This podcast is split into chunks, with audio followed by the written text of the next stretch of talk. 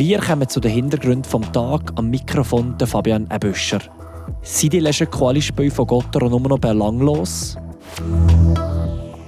Knall beim Badminton-Team Union Tafers Fribourg?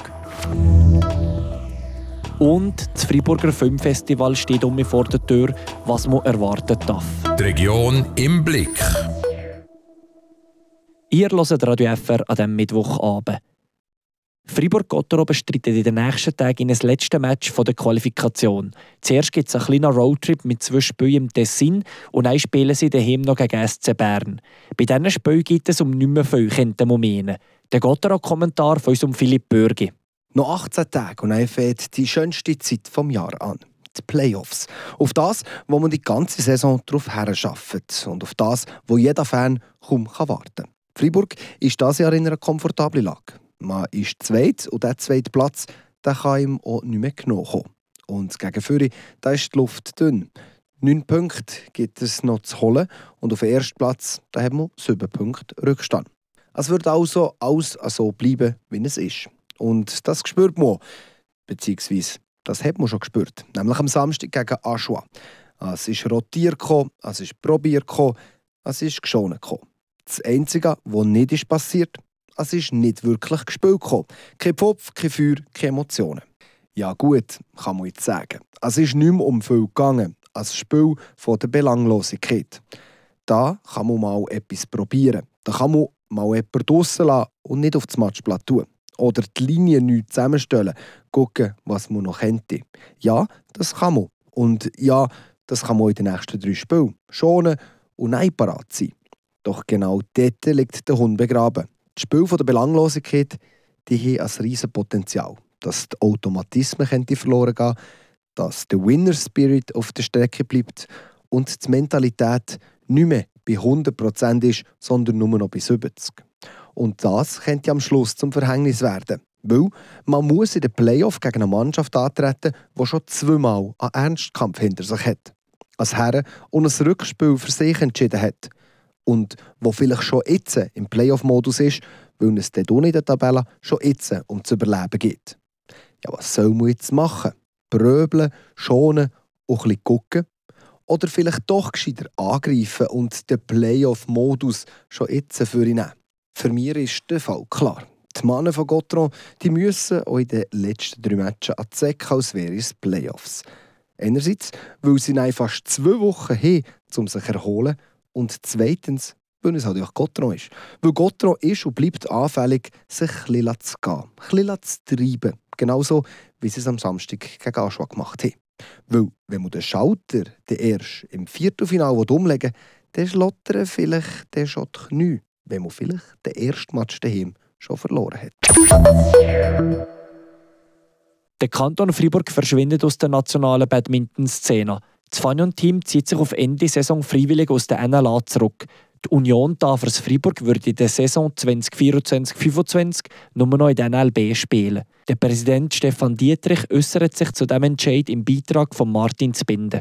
Es sind verschiedene Faktoren, die dazu geführt haben, dass das Freiburger Spitzenbadminton von der Schweizer Landkarte verschwindet. Der Club hat zu wenig Personal, das sich um das Administrative rund um die erste Mannschaft kümmert.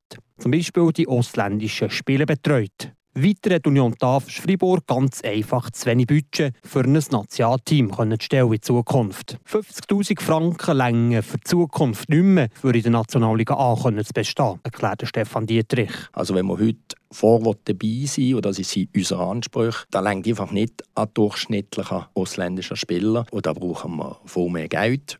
Es ist auch so, dass die Schweizer Spieler, die heute auf dem Markt sind, die zum Teil Hauptprofi sind oder sogar professionell unterwegs sind, auch hier ein gewisses Geld brauchen oder weh verlangen, dass sie ihnen Lebensunterhalt zahlen. Für in der Nation vorne mitspielen braucht es ein Budget von mindestens 100'000 Franken. Der Friburger Badmintonverband hat die Union finanziell unterstützt, hat aber auch nicht die nötigen Mittel zur Verfügung, sagt Präsidentin Selin Andri. Klar ist es auch schwierig, da mehr Geld zu investieren, wo wir sind eigentlich nicht nur für einen Leistungssport da, eben wir haben auch einen ganz breiten Sport und darum müssen wir äh, ja, für alle da sein und das ganze Interesse decken. Auf der sportlichen Seite wird die Badminton-Familie Schaller rund um Nicole Schaller kürzer treten und nicht mehr in der Nationalliga A weiterspielen, ergänzt Stefan Dietrich. Wenn man natürlich eine ganze Familie in der Mannschaft hat, wo Brüder, Schwestern sind, Freundinnen, Lebenspartnerin und äh, der Cousin noch, dann ist das eine ganz eine, eine, eine große Familie. Und wenn dort jemand aufhört, bröckelt eigentlich das ganze Gerüst. Die Spielerin Nicole Schaller würde aber dem Friburger Badminton nicht den Rücken zukehren. Die 30-jährige Seiserin die bleibt weiterhin Trainerin beim Friburger Leistungszentrum. Die Verbandspräsidentin Celine Andri ist froh, dass Nicole Schaller ihr Wissen den jungen Spielerinnen und Spielern weitergibt. So eine Nicole ist für äh, Kinder die perfekte äh, ja, Trainerin. Also sie, sie können sehr profitieren und äh, wir sind natürlich sehr froh, dass wir sie als Trainerin haben. Also das ist wirklich ein sehr guter Punkt für uns, dass wir sie haben. Der Friburger Badmintonverband hat rund 1200 lizenzierte Spielerinnen und Spieler. Für den Badminton-Nachwuchs ist somit gesorgt. Kommen wir noch zu den weiteren Meldungen vom Tag mit Leandra Varga. Das Festival Rocosaren wird in den nächsten Jahren nicht stattfinden. Dies gaben die Organisatoren heute bekannt. Grund dafür ist die Renovierung der Arena in Avanche. Die Arena sei die DNA und das Markenzeichen des Festivals, erklärt Stefano Fabbro, Mitorganisator des Rocosaren, gegenüber der Zeitung La Liberté. Es mache keinen Sinn, das Festival an einem anderen Standort zu veranstalten. Frühestens im Jahr 2029, wenn die Renovierung der Arena abgeschlossen sein soll, wird das Rocos-Arena nach Avanche zurückkehren. An der Internationalen Landwirtschaftsmesse in Paris wurde eine Freiburger Innovation präsentiert. Es handelt sich dabei um den Fondue Maestro. Dies ist eine Maschine, die es ermöglicht, große Mengen Fondue ohne Qualitätsverlust zuzubereiten. Der Fondue Maestro ist eine Erfindung von der Interprofession du Vacherin Fribourgeois und der GNG Automation SA in Romont. Das neue Gerät soll Fondue-Köche bei großen Veranstaltungen entlasten. Die Maschine wird in einigen Monaten zur Miete angeboten. Und der Stadtschreiber Bruno Bandi verlässt die Motner Verwaltung. Laut Mitteilung wird Bruno Bandi per 31. August 2024 sein Amt abgeben, um eine neue berufliche Herausforderung anzutreten. Auch private Gründe haben ihn zu diesem Schritt bewogen. Nach neun Jahren sei die Zeit reif. Er wünsche sich in Zukunft mehr Zeit für die Familie und für private Projekte, wie es weiter heißt. Eine Nachfolge wurde noch nicht bekannt gegeben. Schon bald ist es soweit. Die 38. Ausgabe vom Internationalen Filmfestival zu Freiburg FIF steht vor der Tür. 100 Filme aus 49 Ländern werden das Jahr aufgeführt. Die Werke kommen aus Lateinamerika, Asien und Osteuropa. Ein besonderer Fokus wird auf das Filmschaffen von Nordmazedonien gelegt. Unser Radio FR Filmexperte George Wirsch hat mit dem Philipp Gliva, am operativen Leiter vom FIF, geredet und gefragt, was in der 38. Ausgabe vom FIF anders läuft. Philipp Klima ist das diesjährige FIF für Sie aus der organisationstechnischen Perspektive eher eine Ausgabe der Kontinuität, wo man aufbaut, was man post-Covid hat aufbauen können mit diesem Festival, oder ist es eine Ausgabe, die viel Neues und anderes ankündigt?